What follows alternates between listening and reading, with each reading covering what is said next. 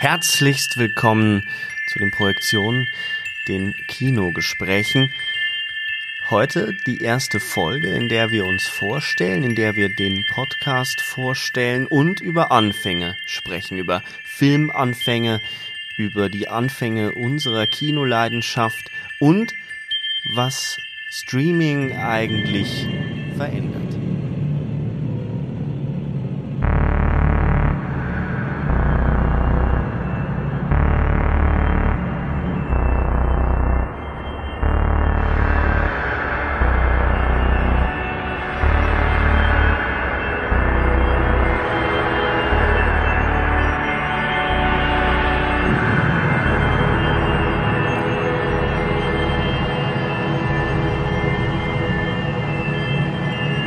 Herzlich willkommen zur ersten Folge der Pilotfolge der Projektion den Kinogesprächen.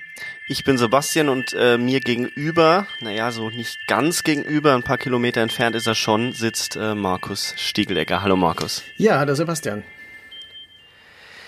Jetzt äh, heißt es also Debüt und Kaltstart, Pilotfolge äh, unserer Projektion und äh, die Idee ist ja, äh, dass wir nicht einfach den nächsten Podcast mit Reviews vollpacken, weil äh, wir finden, dass das derzeit überhand nimmt.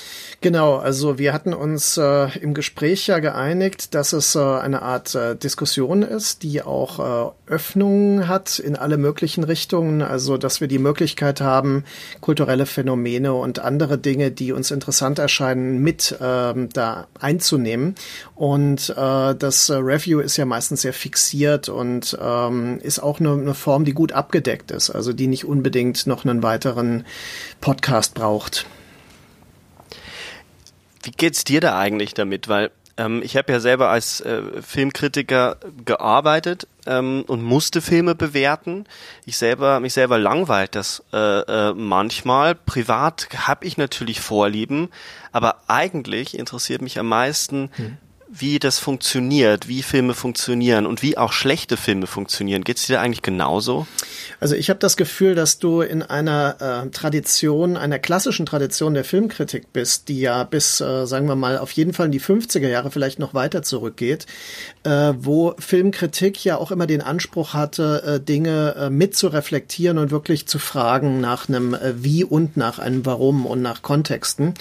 Also Dinge, die man bei den Cahiers du Cinema hat, die aber auch in Filmkritiken meinetwegen von Siegfried Krakauer auch schon anklingen und die dann ihre Fortsetzung finden in amerikanischer Filmkritik, ähm, in äh, der deutschen Filmkritik der 80er Jahre, der Feuilletonkritik, die äh, es in dieser Form ja nicht mehr gibt, bis auf äh, einige wenige Vertreterinnen und Vertreter. Und äh, ich denke, dass äh, das etwas ist, was ähm, bei der aktuellen Filmkritik tatsächlich nicht mehr so eine Rolle spielt, also Kontexte zu erschließen, äh, Hintergrundwissen wirklich äh, sich anzueignen und ähm, auch quasi Genre, nicht Genre, äh, medienübergreifend zu argumentieren. Das sind Dinge, ähm, die sind mit dem mit der Einführung des Internets äh, vor allem auch äh, weitgehend verloren gegangen, so dass das Publikum meines Empfindens nach auch gar nicht mehr danach verlangt sondern dass eher nach einer, Verwehr äh, nach einer leichten, schnellen Bewertung äh, gesucht wird. Und das ist etwas, was mich persönlich auch überhaupt nicht interessiert.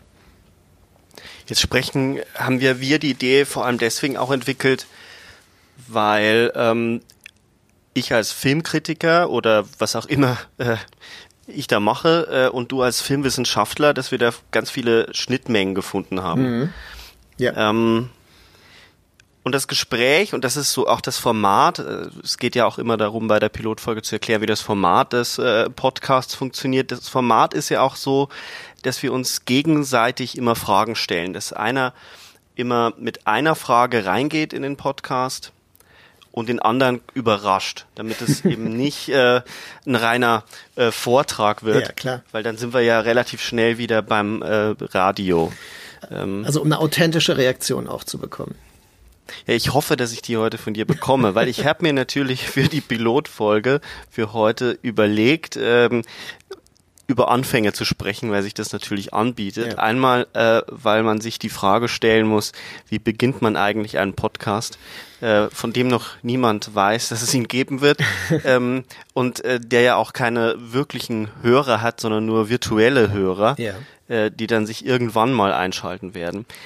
Ähm, und beim Nachdenken darüber ähm, muss ich automatisch natürlich über Filmanfänge nachdenken. Und ich habe ja äh, Redakteur gelernt beim WDR.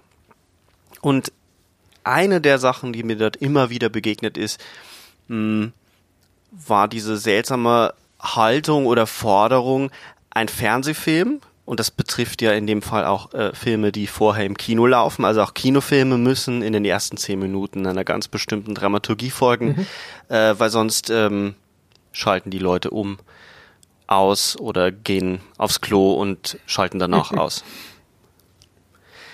Was sind Filmanfänge? Wie wichtig sind Filmanfänge für dich? Naja, ganz klassisch gedacht äh, sehe ich das erstmal genauso. Ich denke, ein Film muss zumindest seine Spielregeln in den ersten drei, vier Minuten klarstellen. Das heißt nicht notwendigerweise in einem Sinne des Classical Hollywood der 30er bis 60er Jahre, dass wir also sofort das Problem, die Figuren und so weiter erstmal vorgestellt bekommen, sondern es geht eher darum, meiner Meinung nach, dass ein Film auch auf experimentelle Weise das Publikum äh, dazu bringen muss, äh, sich mit ihm zu beschäftigen, auch herausgefordert zu sein und in gewisser Weise, wie ich das ja auch sagen würde, verführt zu werden, dazu sich auszuliefern. Ähm, ich habe ja eine sehr spezielle Sicht darauf, dass man äh, schon sich einem Film quasi so ein bisschen passiv ausliefern sollte, um dann, also so ihn so in, in sich strömen zu lassen, um dann zu gucken, was macht der Film mit mir. Also es ist eigentlich ein Selbstexperiment. Und ich denke, der Filmanfang ist dabei sehr wichtig, weil er eben äh, genau das, also die Spielregeln für dieses Experiment mitliefert. Und ich denke, das ist den Regisseuren, die wir beide schätzen, auch sehr bewusst. Also da denke ich, äh, können wir auch über konkrete Beispiele reden. Ähm, es mag nicht immer der Fall sein. Und es gibt natürlich auch Filme, die mich verlieren, obwohl ich sehr viel und sehr unterschiedliches sehe. Was ist denn ein Filmanfang? Das wird wahrscheinlich viele geben, aber einer, der dir im Gedächtnis geblieben ist, an den du ganz oft denken musst. Also, äh, ja, es ist ein klassisches Beispiel zum Beispiel, also äh, Wenn die Gondeln Trauer tragen von Nicholas Rogue zum Beispiel ist ein Film, der, Oh ja, ähm, oh. den ich sehr oft gesehen habe und den ich zum ersten Mal vermutlich mit 13 oder so im Fernsehen gesehen habe und der mich sehr beeindruckt hat, sehr beängstigt hat, sehr beunruhigt hat und ähm, den habe ich jetzt gerade vor zwei, drei Wochen mit meiner Freundin nochmal gesehen und war immer wieder, äh, bin ich frappiert, wie Nicholas Rogue ähm, äh, mich, mich fängt. Also immer wieder aufs Neue. Mit den rätselhaften Bildern, die man zunächst nicht zuordnen kann, mit den Bildern, die man erst nur atmosphärisch deutet, die aber äh, sehr stark aufgeladen sind im Nachhinein. Ich glaube, was er hier richtig macht in diesem Sinne ist, dass er Fragen aufwirft, die er tatsächlich später in Ansätzen zumindest ähm, beantwortet, äh, so dass der Film auch so eine befriedigende Rahmung bekommt, äh, was nicht heißt, dass er jede Frage beantwortet, aber er, er stellt die richtigen Fragen zu Beginn und ich glaube, das äh, funktioniert doch sehr gut. Daran muss ich denken, ja. Also das finde ich ein gutes Beispiel. Wobei mich beim, beim Anfang von Wenn die Gondeln Trauer tragen vor allem fasziniert, dass man von Anfang an eigentlich nicht weiß, auf welcher Realitätsebene man sich befindet. Ähm, und diese Ambivalenz finde ich immer unglaublich verführend. Äh, nicht entscheiden zu können, ähm, träumt hier, erinnert sich der äh, Charakter. Ähm, das ist ja was, was den Film eigentlich nie verlässt. Der Film, äh, Ja. in dem Film brechen ja nie wirklich die fantastischen Dinge aus und man hat ständig das Gefühl, es könnte auch jemand sein, der das Ganze nur träumt. Ja. Ähm, ich äh, vertrete ja ein bisschen auch die These, dass dieser Film eigentlich äh, so ein hermetisches Konstrukt ist, also tatsächlich ein Traumspiel ist, ähm, so dass er eben ähm, sehr stark ähm, diese, diese Ebenen miteinander ähm, verkoppelt und ähm, auch lesbar ist auf die Weise. Bist du eigentlich noch da? Ich bin noch da. Okay, weil das Bild ist ausgefallen. Ähm, dann sprechen wir einfach, Genau. ohne uns zu sehen. Okay, ähm, aber das ist ja äh, kein Problem, genau.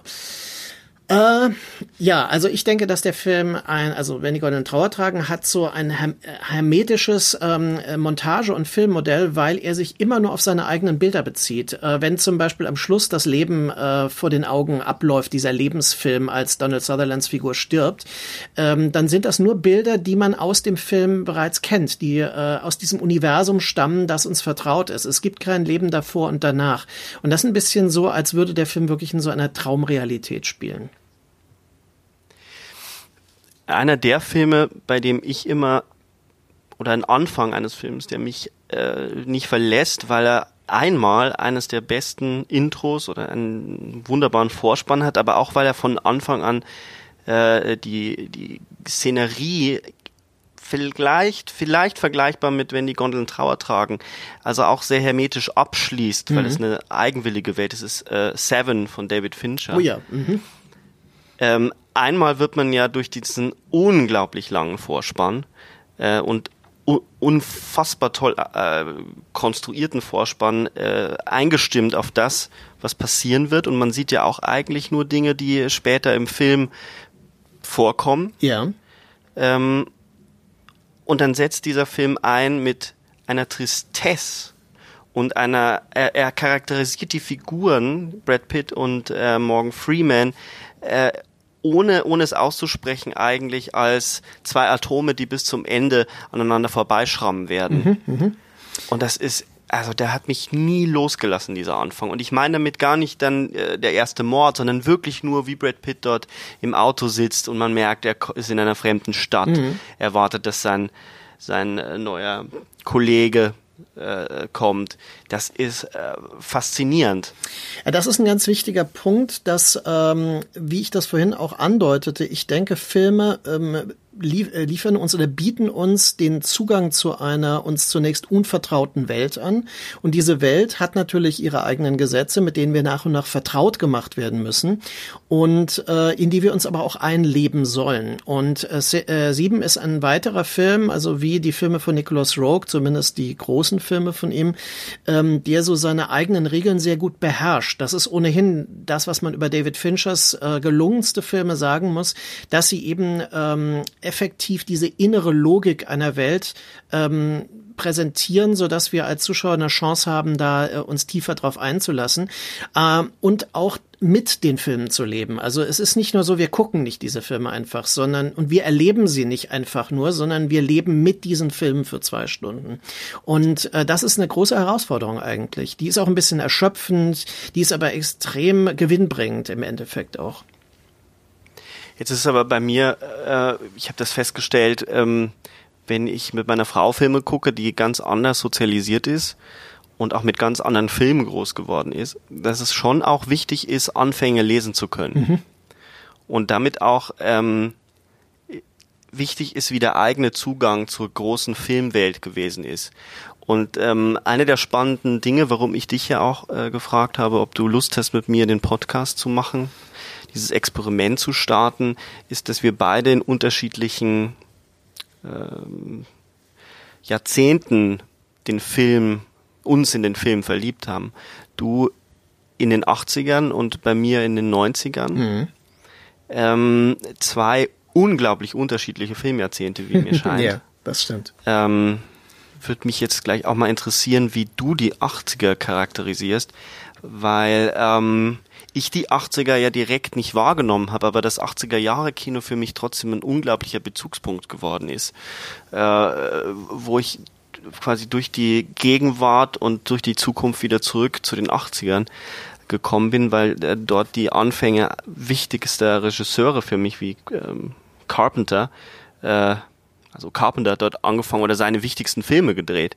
Ähm, mir scheint es, ich, ich fange mal an, einfach zu, zu sagen, wie mir die 80er aus meiner Perspektive erscheinen und dann würde mich interessieren, wie du, wie, wie du die 80er wahrgenommen hast mhm. und äh, wie du in den 80ern dich ins Kino verliebt hast. Mir scheint es so, dass sich die 80er ähm, so drei große Stränge äh, dessen, was Film in den 80ern war. Einmal die Geburt oder das ähm, das Großwerden, das, das Funktionieren einer bestimmten Art von Blockbuster-Kino, also Star Wars und die Spielberg-Sachen, die ähm,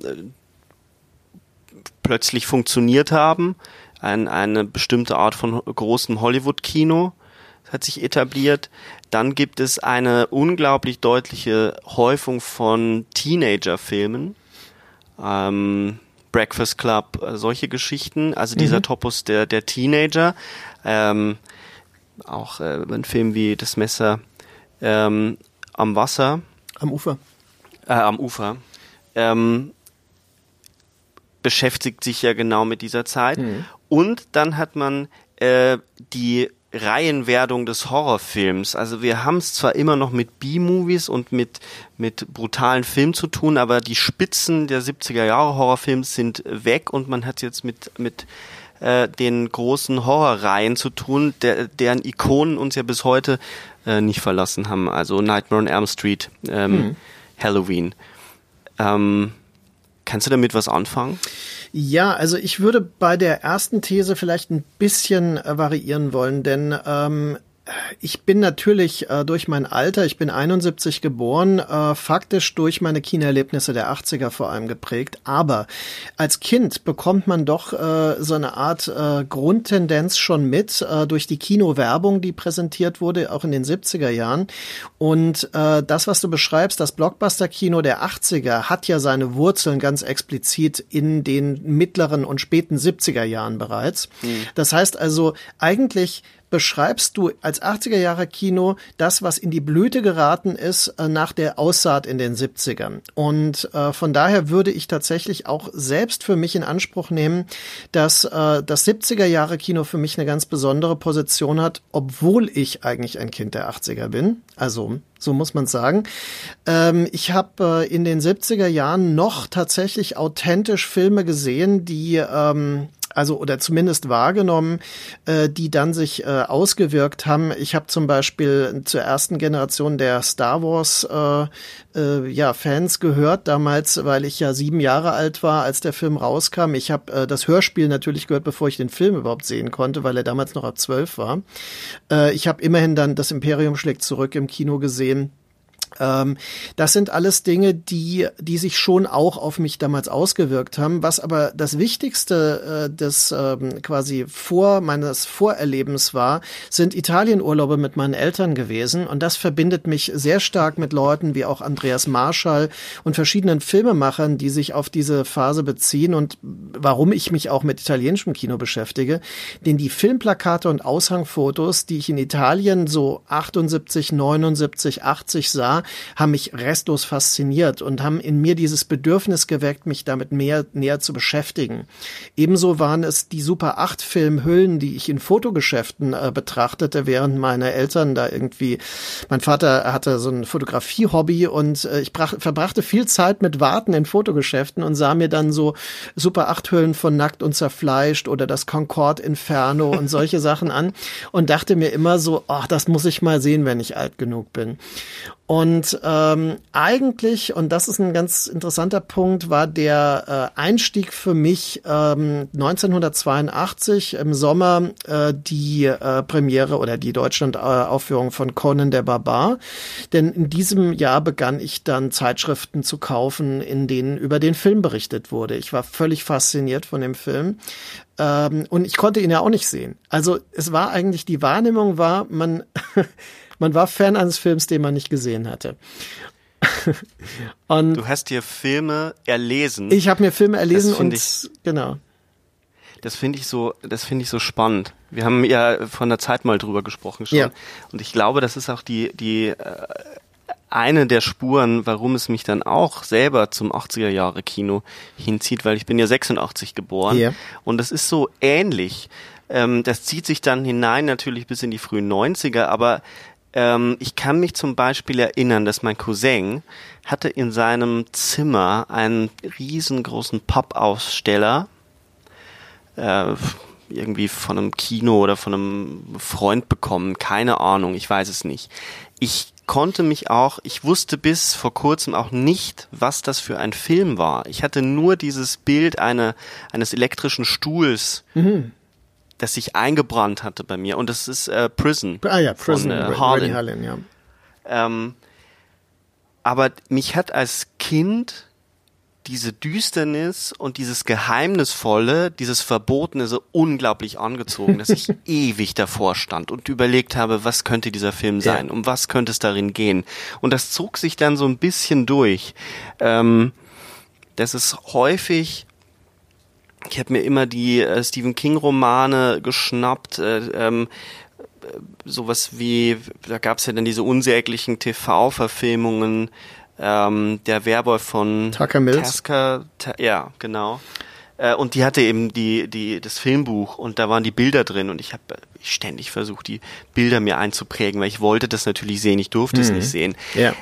Und das finde ich super interessant, weil man ähm, merkt, dass es nicht nur aufs Filme gucken ankommt, sondern auch aufs über Filme lesen und auf die eigenen Bilder, die man sich von den Filmen macht. Genau. Also, dass man, äh, ich habe sehr früh angefangen, mit Filmen zu leben. Also, sie wurden ganz früh ein Teil meiner ähm, Realitätswahrnehmung auch. Also, ähm, das ist so, ähm, wie gesagt, ich habe in, ähm, also in Zeitschriftenhandel habe ich dann die Cinema gekauft, wo Conan drin war. Da war dann auch gleich noch Wulfen und Katzenmenschen drin verhandelt. Ähm, Querelle war ein Film, der mich äh, irgendwie von Fassbinder, ne, der mich äh, da sehr fasziniert hat. Dann, ähm, es waren immer auch auch ein sehr starkes Interesse, also ich meine, ich war elf, ja, ein diffuses Interesse an Sexualität, die aber äh, eigenwillig und ungewöhnlich erschien. Also ich habe auch die Aushangfotos und Plakate äh, von Kannibalenfilmen oder so ähm, immer auch sehr stark sexuell wahrgenommen, was sie ja auch sind, das ist schon klar. Ne? Und ähm, aber das war noch sehr äh, sehr diffus, ich konnte das nicht zuordnen. Dann gab es natürlich Filme wie Blade Runner oder Mad Max 2 im Jahr 1982, die extrem ähm, so eine Art apokalyptische Stimmung äh, produzierten, die ich aus irgendeinem Grund auch auffasste. Man muss ja bedenken, ich bin da als Jugendlicher in der Stadt rumgefallen äh, und da waren dann so äh, Punks zum Beispiel, ja. Also es war ja so noch eine die, die Hochphase der originalen Punk-Kultur im, so 81, 82 zumindest in Deutschland. Und ähm, dann äh, spielte das auch noch mal damit rein. Ähm, aber auf jeden Fall war es diese Beschäftigung. Ich habe lange vorher über Filme gelesen, bevor ich sie faktisch sehen konnte. Und erst als dann äh, Video verbreiteter war, da war ich so 14, da ging es dann, ähm, dass man bei Freunden und Bekannten diese ganzen Filme sehen konnte. Und dann hat sich einiges verändert nochmal. Aber trotzdem sind, also auch wenn sie plötzlich auf Video ähm, griffbereit waren oder in, in der Reichweite waren, war es ja trotzdem immer noch ein Akt, sich äh, diese Filme zu besorgen. Ja. Also gerade weil, weil in den 80ern ja auch die Indizierung massiv mhm. war. Ähm, das war bei mir nämlich, und das ist ein großer Unterschied, deswegen glaube ich, ist auch ähm, würde ich trotzdem darauf bestehen, diese Einteilung mhm. so zu lassen, äh, mit dir als Kind der 80er, mit Einfluss einer, einer Kindheit in den 70ern. Mhm. Ähm, der große Unterschied scheint mir nämlich zu sein die Zugänglichkeit. Mhm. Ja. die sich bei mir dann massiv geändert hat, vor allem äh, mit dem mit dem Aufkommen der DVD und auch schon äh, den den natürlich noch sehr langsam Modem äh, Versuchen des Internets, aber trotzdem war die Verfügbarkeit von Filmen, die eigentlich, die man eigentlich nicht sehen sollte, viel größer. Auf jeden Fall. Also ich muss sagen, ähm, ehrlich gesagt, ich habe eigentlich immer alles sehen können, was ich wollte. Nur äh, war es halt sehr schwierig und man musste manchmal äh, viele ähm, Hürden überwinden, Leute kennen, ähm, sich Geld äh, auf die Seite legen, damit man äh, das in den 80ern geschafft hat. Aber es war tatsächlich so, dass ich immer so ein oder zwei Freunde hatte, deren äh, Eltern äh, es egal war und die denen das auch äh, quasi auch äh, drastischere Filme zugänglich zugänglich gemacht haben. Manche von den Eltern haben selbst gesammelt und hatten dann eine ganze Reihe von Videokopien. Man konnte ja zu Beginn noch sehr gut, als es noch keinen Kopierschutz gab, mit zwei Rekordern das äh, kopieren. Und ähm, dann tauchten wirklich so Filme wie der New York Ripper oder also solche ähm, Sachen, die auch lange beschlagnahmt äh, schon waren zu dem Zeitpunkt auf. Auch Tanz der Teufel, das war ja damals, das äh, schreibe ich in meinem zweiten Band ja, dieser Nummer 1 Date Movie, ähm, ja. was dann auch wirklich funktionierte. Das das waren Filme, da, die hatte man als Filmfreak, aber die hatte sonst keiner. Und deswegen war das so eine Art äh, Desiderat. Die Leute wollten das unbedingt. Und äh, man war dann auch interessant, obwohl man ja ein Freak war, war man immer interessant, weil man so diese Dinge besorgen konnte. Und was ich noch vielleicht ergänzen möchte, die Fernsehsozialisation scheint mir auch wichtig, weil ähm, ich habe ja quasi äh, jeden Tag ein bis zwei Filme gesehen. Das ist wirklich, es ging über Jahre und äh, deswegen habe ich tausende von Filmen damals schon gesehen. Also irgendwann, als ich 20 war, konnte ich aus einem riesigen ähm, äh, quasi äh, Archiv schöpfen. Und ich habe auch Filme gesammelt äh, in diesem Umfang. Die Sache ist die, dass im Fernsehen ja ganze Reihen kamen. Da hat man Fellini, Hitchcock, Bergmann, alles gesehen. Und ich habe dann äh, wirklich an einem Tag Bloodsport, äh, die Rache der Kannibalen und das siebte Siegel hintereinander gesehen oder so. Und ich fand das irgendwie alles gut. Und das lief damals noch im Fernsehen. Das siebte Siegel lief im Fernsehen, die anderen nicht. das war mir schon klar, aber es hörte sich so an. Ja. Ich habe äh, diese Filme im Fernsehen gesehen. Ähm, wie, du hast vorher was gesagt, dass Eltern äh, Eltern haben waren da liberaler bei Freunden. Mhm. Waren deine Eltern äh, dem gegenüber liberal? Ähm, grundsätzlich, also ich komme aus einer Lehrerfamilie, meine Mutter ist Lehrerin, auch noch Religionslehrerin. Ähm, die war da natürlich skeptisch, aber sie war nie so, dass sie mir was blockiert hätte. Also ganz, ich, ich muss wirklich sagen, sie hat mir doch einige Conan-Bücher gekauft damals und äh, sie war es sogar, die mir äh, den Romero-Zombie, als er noch nicht beschlagnahmt war, in einer relativ vollständigen Fassung noch. Äh, es gab ja beim Marketing verschiedene Versionen und ich habe dann eine sehr gute Version bekommen durch sie. Mein Vater hat mir die Sachen mhm. ausgeliehen in Videotheken, die ich ihm sagte, sofern er das äh, konnte. Und er hat ja auch mitgeguckt. Also meine Eltern waren eher so, die wollten jetzt nicht, dass ich mir Pornos ausleihe oder sowas. Aber im Endeffekt ähm, haben sie schon unterstützt, also Thriller, Horrorfilme und so weiter. Das war jetzt nie ein Diskussionspunkt. Ich weiß, dass wir mal Taxi Driver zusammen gesehen haben. Der hat meine Eltern ziemlich schockiert, vor allem meine Mutter. Aber das lag, glaube ich, wirklich an dem sexuellen Subtext und der Prostitutionsgeschichte dort. Äh, und weniger äh, die Gewaltszenen oder so waren da nie so das Problem. Ja? Oder es war einmal in Amerika, hat mir meine Mutter ausgeliehen. Also das wurde schon unterstützt, aber sie haben, wie gesagt, sich das auch mit mir angeguckt und diskutiert. Eine der, ich frage deswegen nach, weil eine der ähm, Punkte, die mich immer umtreiben, auch mit, mit Freunden, wenn es um, um einen Musik, um einen bestimmten Musikgeschmack geht, warum man äh, Dinge gut findet, die Grenzen überschreiten, hm. die intensiv sind, extrem sind, düster sind. Äh, man kann, kann glaube ich, äh, mehrere Adjektive aneinander rein. Mhm. Alles, was äh, viele Leute irritiert, äh, finde ich äh, äußerst spannend und interessant und man fragt sich natürlich, warum, wie kommt man eigentlich auf die Spur äh, dieser, dieser Abgründe. Du, du nennst ja einen deiner, den zweiten Band deiner Grenztrilogie, deiner Bücher über Genrefilm oder über über äh, grenzüberschreitenden Film. Mhm. Es sind ja nicht nur reine Genrefilme, genau, ja. auch äh, Exkursion in den Abgrund der Filmgeschichte. Mhm. Ähm, hat das damit was zu tun, dass ähm, man damit unbedarfter groß wird, also dass man, dass man, äh, dass die Dinge nicht tabuisiert werden, weil äh, in Italien sieht man eben diese, die, diese Bilder von Filmen, die einen faszinieren, oder man nimmt einen Stephen King Roman mhm. und darf drin herumblättern. Es wird nicht sofort verboten. Und meine Eltern haben nämlich in der Tat genauso gehandelt. Mhm. Ähm, ich durfte eigentlich immer schon alles gucken, was ich wollte. Ähm, die hatten schon ein Auge drauf. Äh, aber sie fuhren mit mir in die Videothek. Ich war Stammkunde, schon mit acht, glaube ich, in der Videothek und ich durfte ähm, mir im Endeffekt alles alles angucken, so dass manchmal andere Eltern sehr irritiert waren. Ähm, das waren noch nicht mal schlimme Filme, also irgendwie mit, weiß ich, mit zehn, ähm, müsste zehn gewesen sein. Ähm, ähm, 12 Monkeys gesehen habe mhm. und die, die Mutter von einem Klassenkameraden war völlig entrüstet, weil der Film sei schließlich ab 12. Ähm, aber meine Eltern haben das unglaublich unterstützt, weil ich eigentlich immer schon, mich hat immer schon interessiert, wie wird das gemacht. Ist das vielleicht eine, eine, eine Spur, die, also ist das auch, was du bei dir äh, ähm, so wahrnimmst, dass äh, wenn man damit in Kontakt kommt und es nicht tabuisiert wird, dass man da weitergeht? Das ist eine interessante Frage. Ähm, äh, ich bin da ratlos, aber ich sehe bei mir manchmal ein bisschen andere Motivation, weil ich glaube, ich ähm, sehr früh in meiner Kindheit ein sehr großes Interesse an, an Tod und an Finsternis und so weiter entdeckt habe.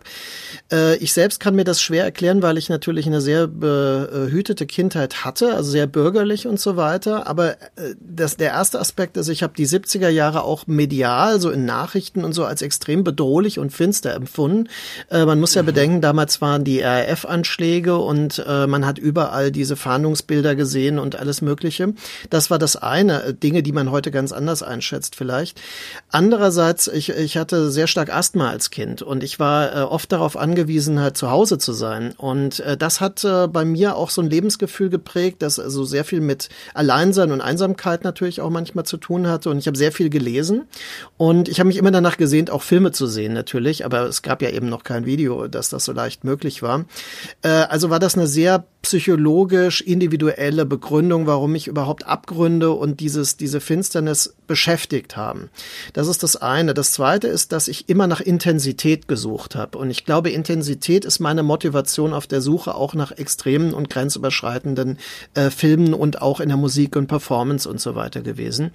Ähm, also dieses Gefühl, ähm, herausgefordert zu werden und an Grenzen gebracht zu werden, das war schon, ähm, und mit dem eigenen Abgrund auch konfrontiert zu werden, das war schon eine Motivation für mich. Intensität ist es auf jeden Fall einer der Begriffe, ähm, über den ich unbedingt einen Podcast machen will. Ja. Weil nämlich das auch immer meiner ist, wenn äh, mein Begriff ist, meine Erklärung ist, wenn Leute mich fragen, ähm, was ist dein Filmgeschmack, was ist dein Musikgeschmack dein, äh, oder dein Genre, das du hörst. Es gibt natürlich bestimmte äh, ähm, Genres äh, in der Musik und im Film, die ich bevorzuge, aber äh, generell kann ich das nicht sagen, weil es eigentlich immer darum geht, dass was intensiv ist. Und das kann ein Singer-Songwriter sein, mhm. genauso wie äh, ein Industrial-Stück oder eben ein Autorenfilm oder ein Exploitation-Film. Ähm, deswegen würde ich äh, den, den Begriff der Intensität jetzt gar nicht ähm, angehen wollen, sondern nochmal zum Lesen zurückkommen, mhm. weil, weil ich finde, dass so, das so gut mit dem Anfang oder mit der Idee des Anfangs korrespondiert. Und auch äh, dahin führt, dass du ja selber weiterhin über Filme schreibst. Eine Praxis oder ein, ein dass man Filmkritiker oder Filmjournalisten tun das noch. Das hat sich verändert, da können wir sicherlich auch nochmal drüber sprechen. Und du hast es ja einmal schon äh, ein bisschen anklingen lassen. Aber diese diese an der Grenze zur Wissenschaft seienden Bücher, die zugänglich sind für viele, mhm. für die breite Masse, die gibt es so kaum mehr. Und mit deiner Grenztrilogie, wo jetzt der dritte Band ähm, erscheinen wird am 15., 16., 10., also gar nicht mehr so lange hin, ja. ähm, da lieferst du ja sowas. Da öffnest du den Leuten die Möglichkeit, sich selber Filme zu erlesen. Ja.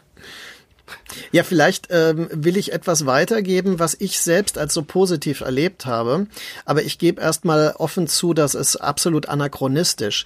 Also die ähm, Vorbilder, die ich habe, sind natürlich Bücher aus den 80er Jahren, wenn ich äh, Hans-Christoph Blumenbergs äh, Filmessays und Filmkritiken damals, die sind ja bei Fischer äh, als Taschenbücher erschienen, die habe ich mit großem Interesse gelesen und da ähm, ging es ja um alle möglichen Filme, also von äh, äh, John Carpenters äh, Das Ende bis zu äh, Tess von Roman Polanski, völlig unterschiedliche Filme, die mich aber irgendwie alle interessiert haben. Und äh, ich habe sie immer vorher lesend erkundet, genau wie wir es schon gesagt haben. Und äh, ich glaube, ich will ein bisschen mit der Grenztrilogie an diese Tradition anknüpfen.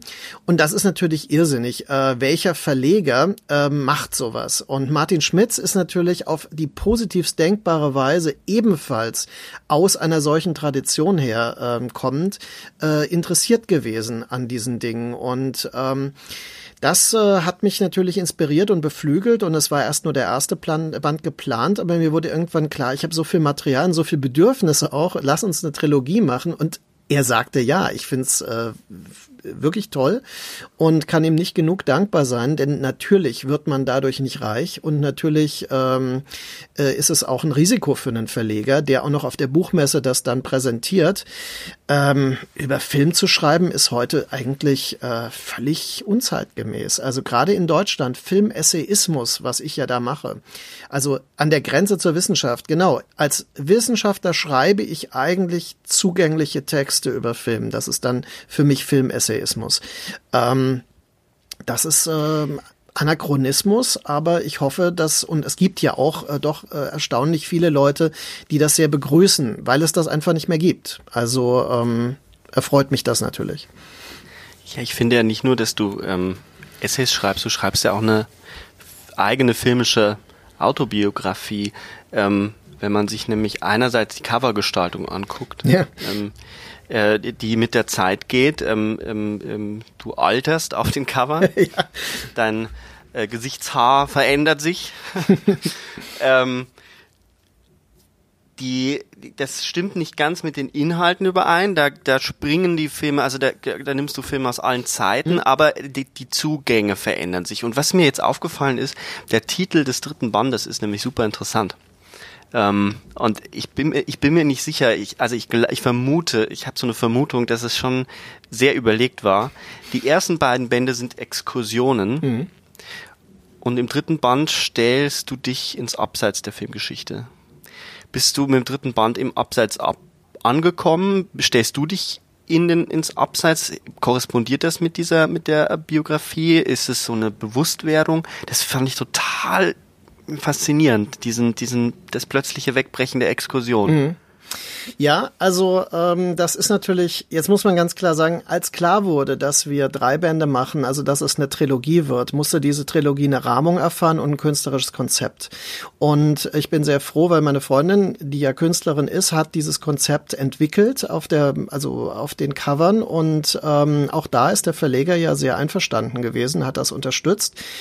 Äh, diese Idee, ähm, dass das zugleich so eine Art essayistische Autobiografie ist, stimme ich absolut zu. Das wird ja auch, auch noch bestätigt durch die Interviews, die da drin zum Teil sind und die ja. Filmgespräche. Also äh, das Wichtige ist mir, dass das immer auch Gespräche sind äh, auf einem gleichberechtigten Level, also so wie wir jetzt darüber sprechen. Es geht nicht darum, dass ich irgendwie befragt werde und dann Rede und Antwort stehe, sondern es geht äh, um äh, quasi im gegenseitigen Austausch, also sich gegenseitig etwas zu geben.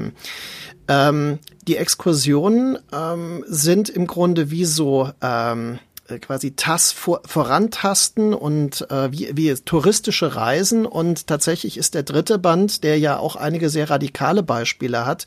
Also Michael zum Beispiel ist ein Film, den man jetzt erstmal nicht erwarten würde, der aber da drin ist. Und auch ähm, das ist äh, etwas, eine Selbstbefragung auch, weil ich, äh, also erstmal muss man sagen, meine ähm, Kolumne in der Zeitschrift Deadline heißt ja im Abseits. Das ist natürlich ein Grund, warum das so genannt wurde.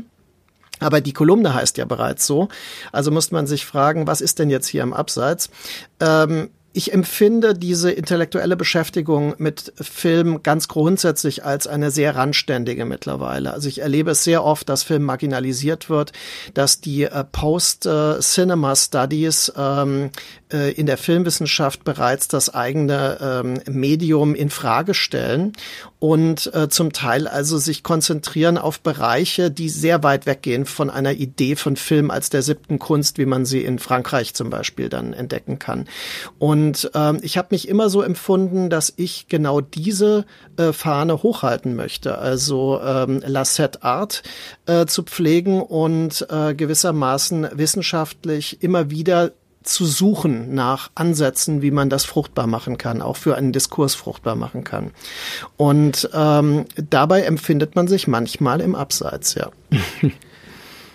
Und es korrespondiert ja mit, äh, mit der eingangs äh, besprochenen ähm, oder mit der mit dem Unbehagen an dem Übermaß an Reviews, was ja auch interessant ist, dass man ja kaum mehr von Filmkritik spricht, sondern von Reviews. Mhm. Äh, ein, ein was ja eher am ähm, wir wir lassen einen Film nochmal Revue passieren und und und sprudeln einfach so vor uns hin, wie wir den so fanden.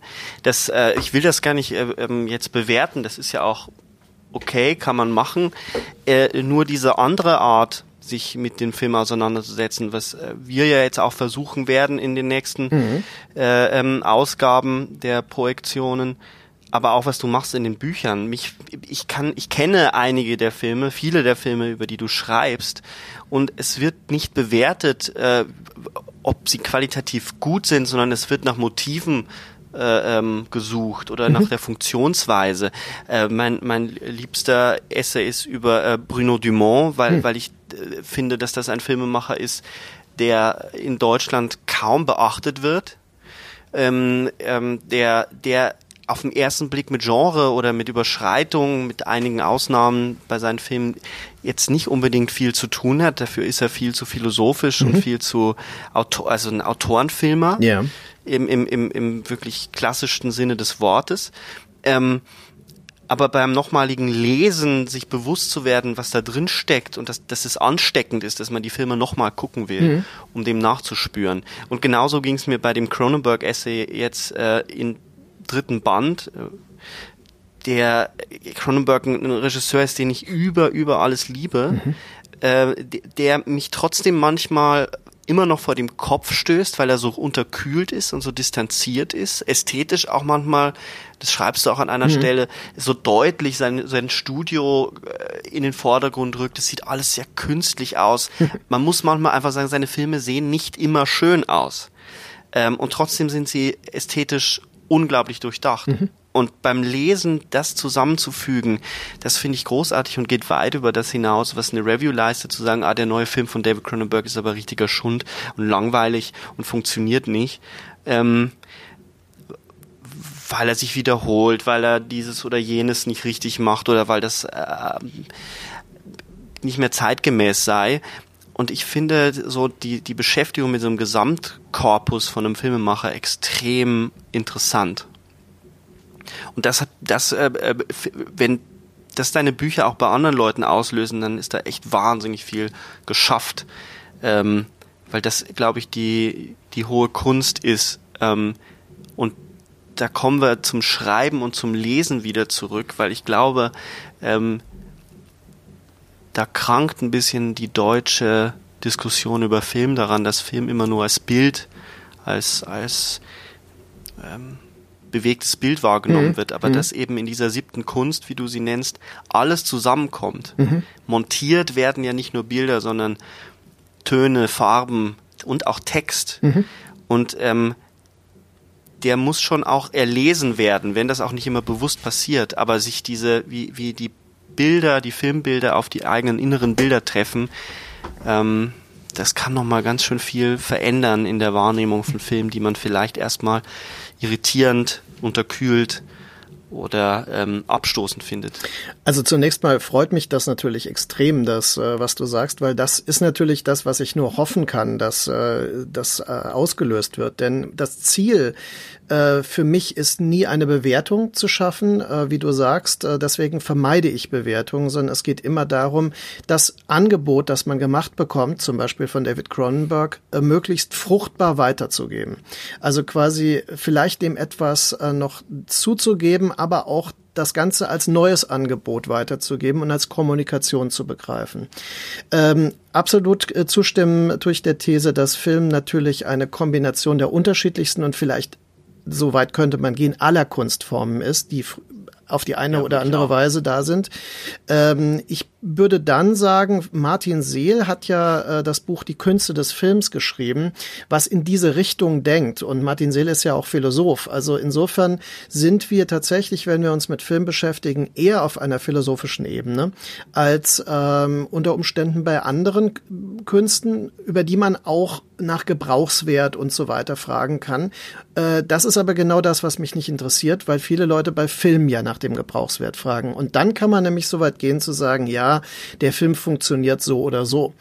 Ähm, und dann ist er gelungen oder nicht, weil er dem Gebrauchswert entspricht. Äh, das ist wirklich, hat mich noch nie interessiert. Und ähm, das finde ich super, das finde ich super spannend in einer mehrfachen Hinsicht. Einmal, wenn man über, über die deutsche Filmlandschaft spricht und die Förderlandschaft und äh, es dort hauptsächlich um den Gebrauchswert geht, ähm, man sich aber überhaupt nicht klar ist, nach äh, welchen Kriterien man den bemessen will, aber auch ähm, ich merke das immer bei Leuten, die eigentlich ganz viel Film gucken, die einen ähnlichen Geschmack, Filmgeschmack haben wie ich, aber wo es dann immer darum geht, dass ein Genrefilm ganz bestimmte Dinge bedienen muss. Mhm.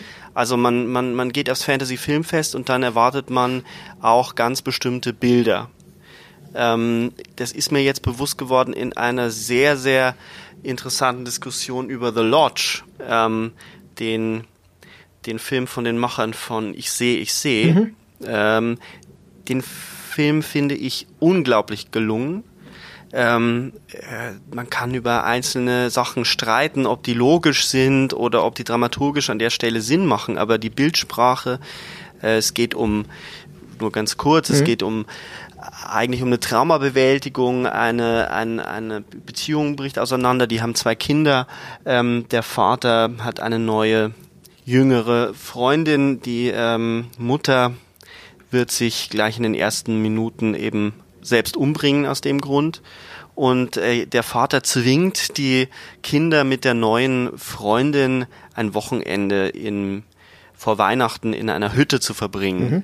Er selber muss nämlich arbeiten. Ich meine, äh, da kann man sich natürlich schon fragen, wer würde das tun? ähm, Andererseits, und das ist eben das Interessante, äh, lässt der Film eben sehr viele Lesarten offen, ob das überhaupt so passiert. Mhm.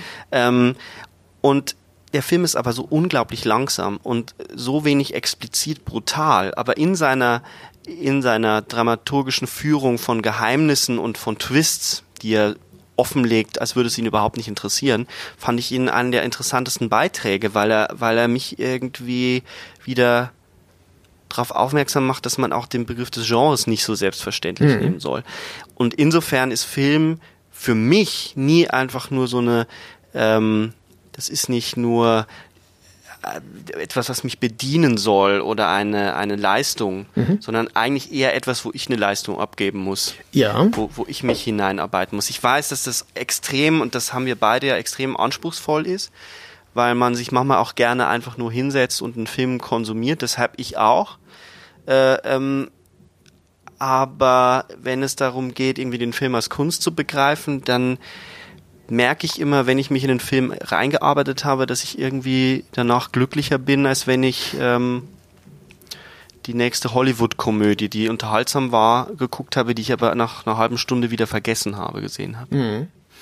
Also ich würde vielleicht äh, auf zwei Dinge dabei eingehen wollen. Das eine ist, dass in Deutschland Kritik äh, vor allem als Bewertung gesehen wird, auch im Bezug, de, wie du sagtest, das Publikum des Fantasy Filmfest, das dann konfrontiert wird mit etwas, was unerwartet ist und das dann ablehnt, weil es nicht äh, dem Gebrauchswert entspricht. Ich habe einen anderen Begriff von Kritik, weil ich das immer als kritisches Denken oder kritische Auseinandersetzung im Sinne des englischen Critical Thinking be begreifen würde. Und auch Critical Writing ist ja im Englischen kein Begriff des bewertenden Schreibens, sondern des reflektierten und reflektierenden Schreibens, also ein sehr aktives Schreiben. Und genau das ist, äh, glaube ich, auch diese Beschäftigung, die du ansprichst. Also, dass man es als befriedigender empfindet, wenn man herausgefordert wird durch einen Film und dazu verführt wird, sich mit Positionen auseinanderzusetzen, die eben unerwartet sind, dann aber nicht enttäuscht zu sein, sondern eigentlich befriedigt zu sein. Und das ist der eine Punkt. Das äh, führt mich zum zweiten. Ähm, ich habe ja das äh, Handbuch Filmgenre herausgegeben, was dann dazu äh, quasi führt, dass äh, nach meiner äh, intensiven Beschäftigung mit Filmgenres über die letzten 20 Jahre ich immer wieder quasi als Genrespezialist gesehen werde. Und ich äh, habe mich irgendwann mal gefragt, ist das denn so? Also in dem Sinne, dass ich jetzt wirklich hm. das als mein Hauptforschungsbereich sehe. Und ähm, ich habe vorhin gerade den Band Genrestörungen ähm, in der Hand gehabt, wo ich auch einen Text habe, äh, interessanterweise über Filme, die du auch sehr schätzt, äh, Under the Skin und Nocturnal Animals, schätze ich mal. Ähm, und die. Allerdings, ja. Ja, gut, das habe ich gehofft. Ähm, wir hatten nie drüber geredet, aber ich dachte mir das. Und dann wurde mir klar, ja, äh, Genrestörungen und Genreverzerrungen und alles, was das Genresystem als ein funktionierendes System krank macht, was es ähm, irritiert, was das Publikum verstört, das interessiert mich. Ich wollte Genre immer verstehen als ein Regelwerk, äh, damit ich die Brechungen äh, einschätzen kann. Und äh, genau das ist eigentlich mein Interesse am Genrekino. Ähm, mich interessieren die Grenzbereiche und die Überschreitungen des Genrekinos genauso wie in allen anderen Bereichen. Aber tatsächlich, ja, es sind diese Überschreitungsmomente. Und das, was du bei The Lodge, den ich leider noch nicht gesehen habe, werde ich nachholen, beschreibst, ist genau das, was ja auch an Ich sehe, ich sehe ähm, kritisiert wurde, dass das Filme sind, die mit Genre-Tropen arbeiten, die mit ähm, solchen Mechanismen umgehen, aber sie dann unerwartet wenden oder unbef scheinbar unbefriedigend wenden, also durch Langsamkeit, durch äh, mangelnde Auflösung, durch aufgegebene Rahmungen und so weiter. Und äh, das finde ich faszinierend. Das interessiert mich daran. Das finde ich halt auch so interessant, dass du genauso ähm, scheinbare Fehler erstmal hinnimmst und sagst, möglicherweise sind diese diese dramaturgischen Schwachstellen oder das ähm, der hanebüchene Umgang mit einem Twist hm. auch gewollt, ja. weil es so eine Verzerrung des Ganzen ist, weil weil nicht jeder Filmemacher würde das ja so ähm, angehen wie Haneke in Funny Games, der das ja hm. so bewusst einsetzt. Ähm, weil als Film, wenn man den Film versucht als bloßen Film zu begreifen, ist er natürlich vor allem aus heutiger Perspektive teilweise lächerlich. Also diese Rückspulszene, es ist so offensichtlich intellektualisiert ja. ähm, und trotzdem ist der Film immer noch äh, faszinierend in seiner Zeit. Ähm, aber andere Filmemacher machen das wesentlich subtiler mittlerweile, finde ich. Ja, das ist äh, manchmal erschreckend. Es gibt äh, ein Kino äh, in unterschiedlichen Phasen der Filmgeschichte, das besser und manches das schlechter altert. Also es ist erstaunlich, wenn man äh, die Filme der 70er Jahre aus Hollywood sich betrachtet und äh, wenn ich mir heute zum Beispiel French Connection, äh, Der Exorzist oder ähm, mhm äh, der Dialog von Coppola angucke. Das sind Filme, die sehen sehr stark nach 70er Jahren aus, aber die haben auch diese, äh, diesen Mut und diese Subtilität äh, und die funktionieren dann heute vielleicht besser als je zuvor, weil sie etwas liefern, was wir heute besser lesen können als möglicherweise das Publikum damals. Andererseits hat man eben äh, Filme der 90er Jahre, wie auch Funny Games, die in ihrer Zeit extrem viel ausgelöst haben, die aber heute erstaunlich durchschaubar wirken, weil sie eingeholt wurden. Sie wurden, äh, sie haben den Diskurs angeregt, der sie überholt hat. Und ähm, deswegen sind natürlich auch die Filme von Haneke danach anders. Das muss man ganz klar sagen, weil Funny Games ist ja mit Bennys Video und 71 Fragmente, äh, ist der ja so Teil ähm, eines ganzen Komplexes, der ähm, zwischen 90 und 2000 sich abspielt und da sehr viel reflektiert. Ich glaube, dass diese Filme mehr über ihre eigene Zeit aussagen als über die Gegenwart zum Beispiel. Deswegen sind sie da nicht mehr so effektiv. Ein Film wie der Dialog oder All the President's Men von äh, Pacula aus den 70ern erscheinen uns plötzlich hochaktuell. Ja? Also die, wenn man die jetzt sieht, versteht man etwas über die Gegenwart, was äh, aktuelle Filme manchmal gar nicht mehr leisten können. Da kommen wir in der Gegenwart an. Und auch äh, was es mit Lesen und mit ähm, Zugängen zu tun hat. Wir neben neben deiner, äh, äh, äh, du bist groß, größtenteils dann mit Videos und Videotheken auch groß geworden. Ja. Ich Gott sei Dank auch noch, aber ähm, dann äh, kamen sehr schnell die die die Streams. Ähm, und das hat sich ja jetzt äh, manifestiert und da wird ja hoch und runter diskutiert, auch äh, in, in bekannten Kreisen von dir und von mir. Äh, wie damit umzugehen ist, wenn man das Kino liebt und so diese Sachen, ehrlich gesagt, diese Diskussionen langweilen mich manchmal, was mich wesentlich mehr interessiert, wie sich der Zugang zu Filmen verändert von, von den jüngeren Generationen. Ähm, ich habe zum Beispiel bei meinem Bruder, der äh, immerhin sieben Jahre jünger ist als ich, den Eindruck, dass ob der jetzt einen Film guckt oder ein, ein, Video äh, äh, bei YouTube, dass ihn das gar nicht so sehr also das ist für ihn einfach ein Medium zu, kommen, äh, zu, zu konsumieren. Ähm, und Netflix wird ja noch genannt, bevor man den Film nennt, den man guckt. Man sagt ja, ah, wir, wir schauen heute äh, Abend Netflix. also das sind solche Dinge, die ich wahrnehme und das Gefühl habe, ähm, äh, da verändert sich was Grundlegendes im Zugang zum, zum Medium Film. Äh, und gleichzeitig erschrecklich, weil man will ja nicht jetzt schon mit ähm, Anfang 30 also so sagen, oh, die ganzen Veränderungen, die sind ganz schlimm und ich will zurück zum Kino. Trotzdem irritiert mich da etwas. Ähm, und du hast in einem unserer Gespräche mal gesagt, das, was dich irritiert, ist, dass Filmgeschichte verloren geht. Und da muss ich viel drüber nachdenken. Und ich würde dich bitten, das nochmal noch mal genauer auszuführen, weil ähm, das hast du einmal nur in einem Nebensatz fallen mhm. lassen.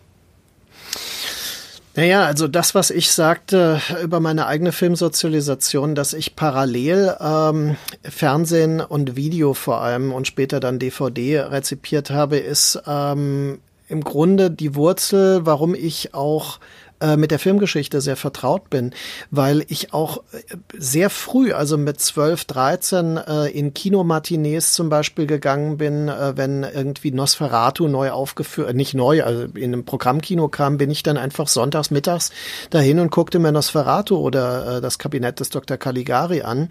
Genauso im Fernsehen gab es ja Fritz Lang Filme, die wurden zum Teil damals ja schon restauriert fürs Fernsehen und dann kam der stumme Tod oder sowas. Ähm, ich hatte immer eine sehr sehr große Offenheit und ein großes Interesse für auch Stummfilme. Ich, für mich war es ein Riesending, Ben Hur äh, aus den 20er Jahren zum ersten Mal zu sehen, nachdem ich ihn zuvor auch in der 50er Jahre Version äh, gesehen hatte, im Kino interessanterweise. Und äh, also für mich war Le äh, Filmgeschichte immer parallel existent zur aktuellen Filmgeschichte. Und wenn ich sage, Filmgeschichte ist oder das Bewusstsein ist verloren gegangen, dann meine ich genau diese Generationen ähm, Erfahrung oder die Erfahrung, die ich mit einer jüngeren Generation mache, für die das total irrelevant ist. Also ähm, äh, es ist auch für Studierende, die ich äh, selbst unterrichte, total schwierig manchmal äh, zu verstehen, warum es sinnvoll ist, diese Dinge zu kennen, warum diese Dinge auch intensiv Intensitäten haben. Ich meine, es gibt Filme von Georges Franjou, von Hitchcock, äh, die man mit, mit großem ähm, Gewinn sehen kann heute noch, wenn man sich auf sie einlässt. Äh, Bergmann hatte ich auch schon erwähnt, ist für mich immer sehr wichtig gewesen. Ähm, und man lernt im Grunde Film als Filmsprache besser zu verstehen, wenn man sie auch aus der Tradition, aus der historischen äh, Basierung versteht und äh, vertraut sie vertraut wird. Und das ist etwas, äh, was ich verloren gehen sehe, ja.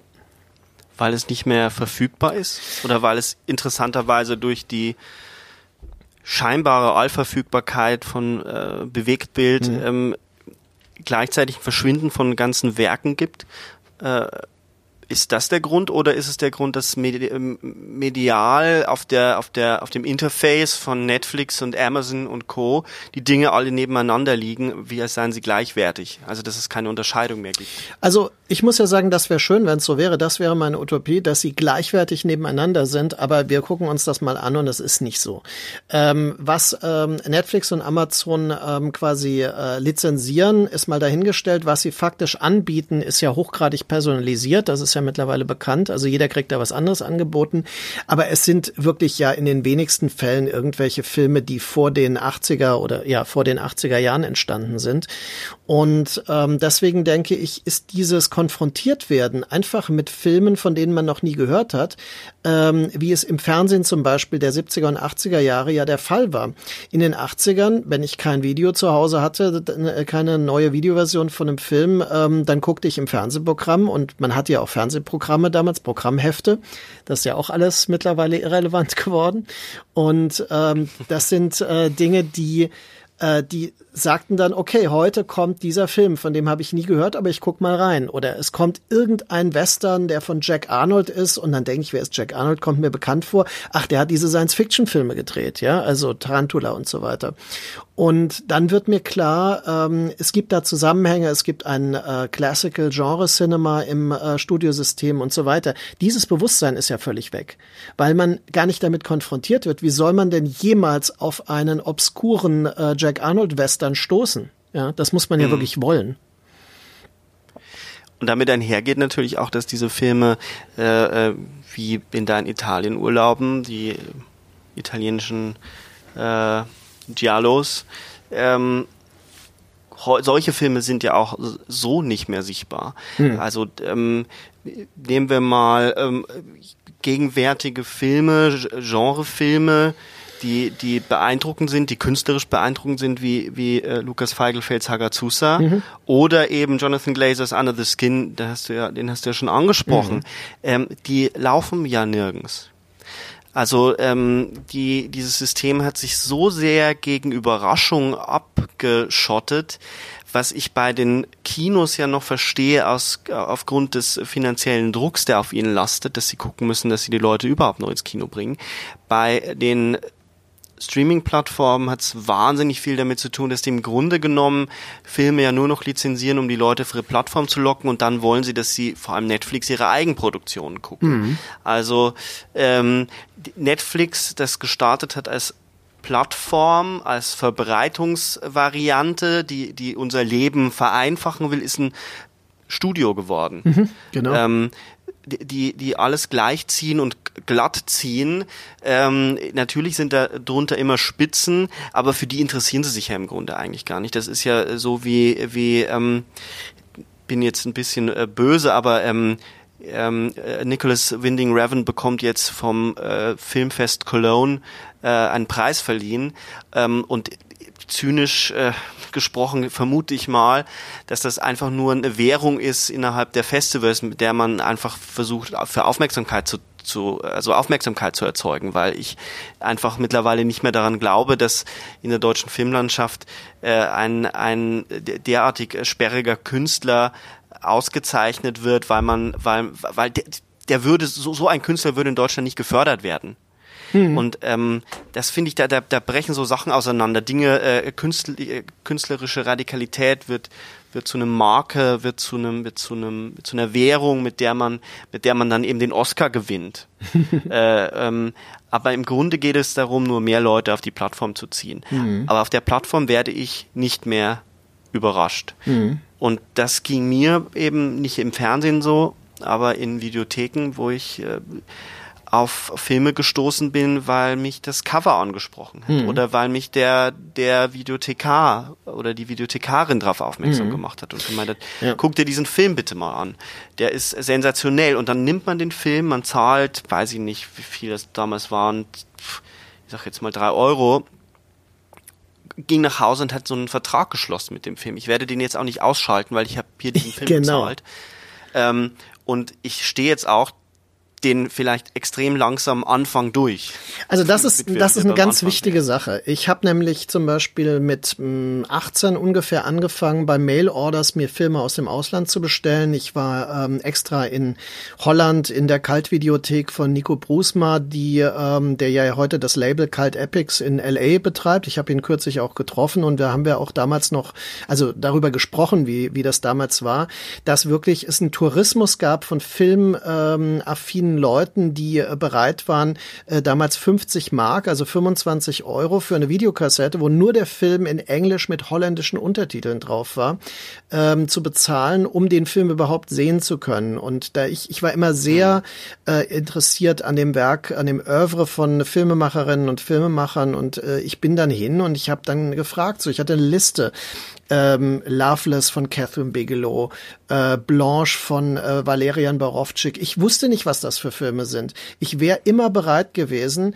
diesen Betrag auszugeben, völlig egal, wie die Filme mir später gefallen, weil es war einfach der Wert, diese äh, spannenden Regisseure kennenzulernen. Ja. Und das ist völlig verloren gegangen.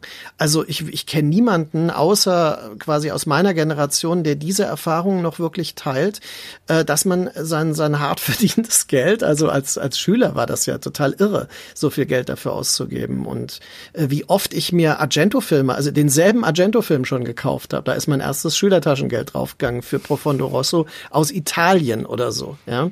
Und ähm, weil das war nicht nur teuer, das war manchmal auch einfach auf Italienisch ohne Untertitel der, aber es gibt ja heute noch, also in Zeiten, wo man eigentlich glaubt, alles im Internet sehen zu können, was in einer gewissen Art und Weise stimmt.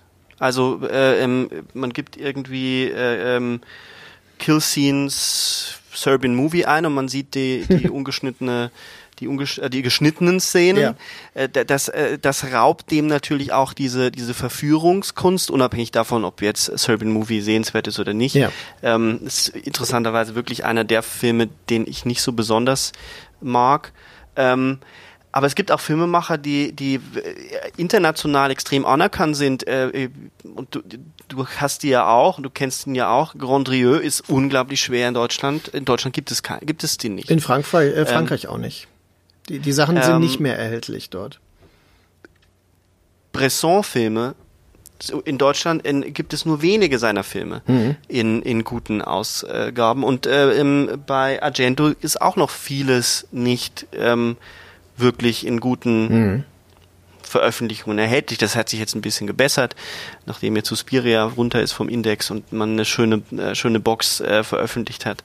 Aber ähm, auch dieses eine, dass das Filme auch eine, eine bestimmte Art der Veröffentlichung brauchen, dass das nicht einfach nur ein, ein, dass das schon auch was hat, ein materielles Gut ist, mit, dass man, wo Texte dabei sind, wo ich, wo ich was lesen kann darüber mhm. noch.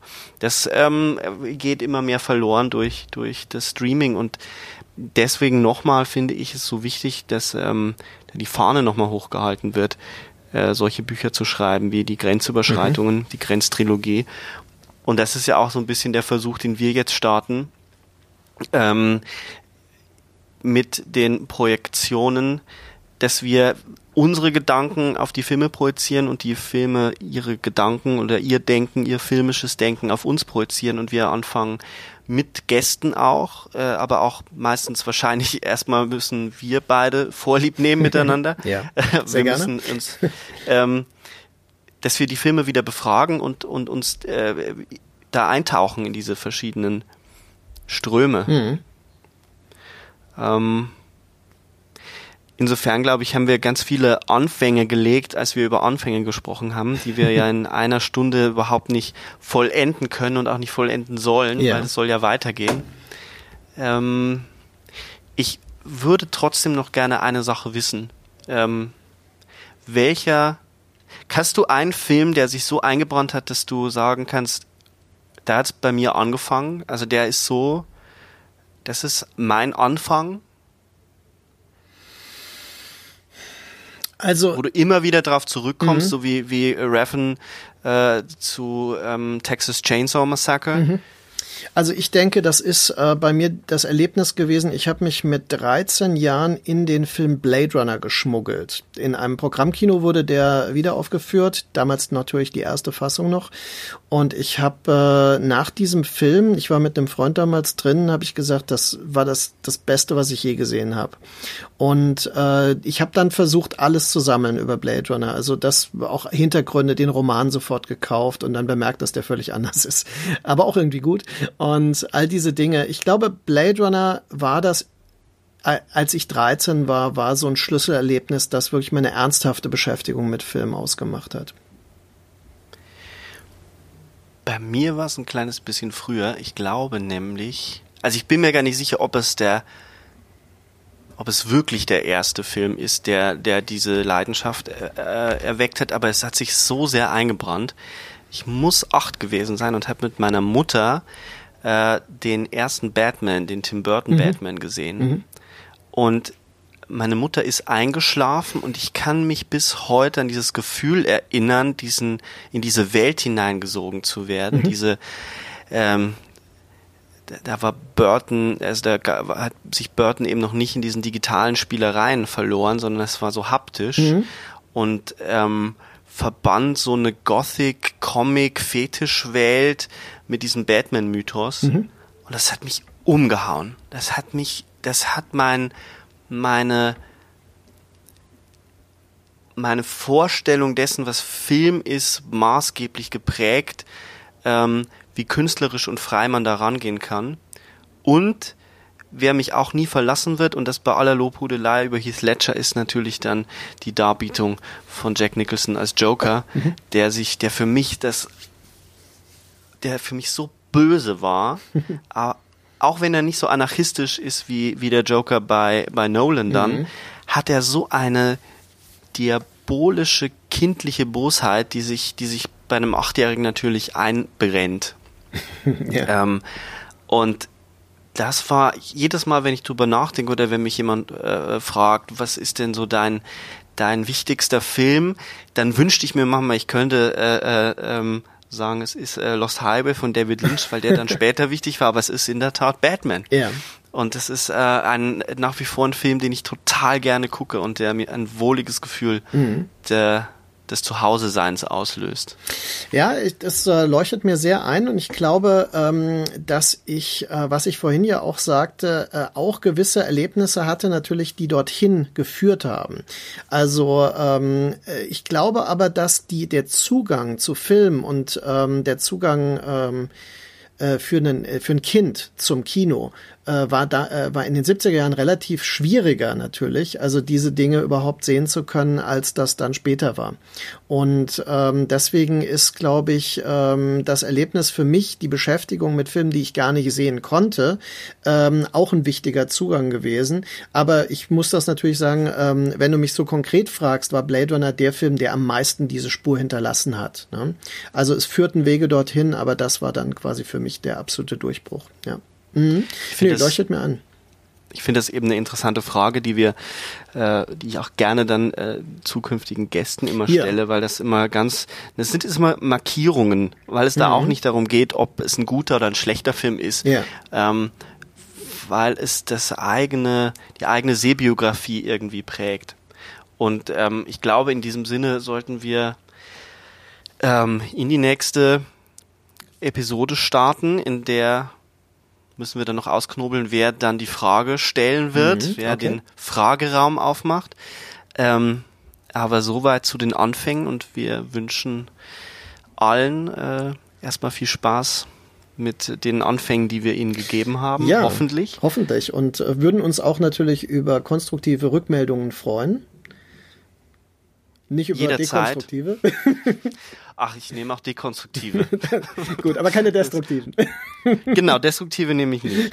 Dekonstruktive nehme ich sehr gerne als, als äh, ähm, poststrukturalistisch geschulter ja. ähm, Geisteswissenschaftler. Dann sagen wir mal ähm, auf Wiedersehen und äh, bis äh, ganz bald. Auch von mir. Tschüss.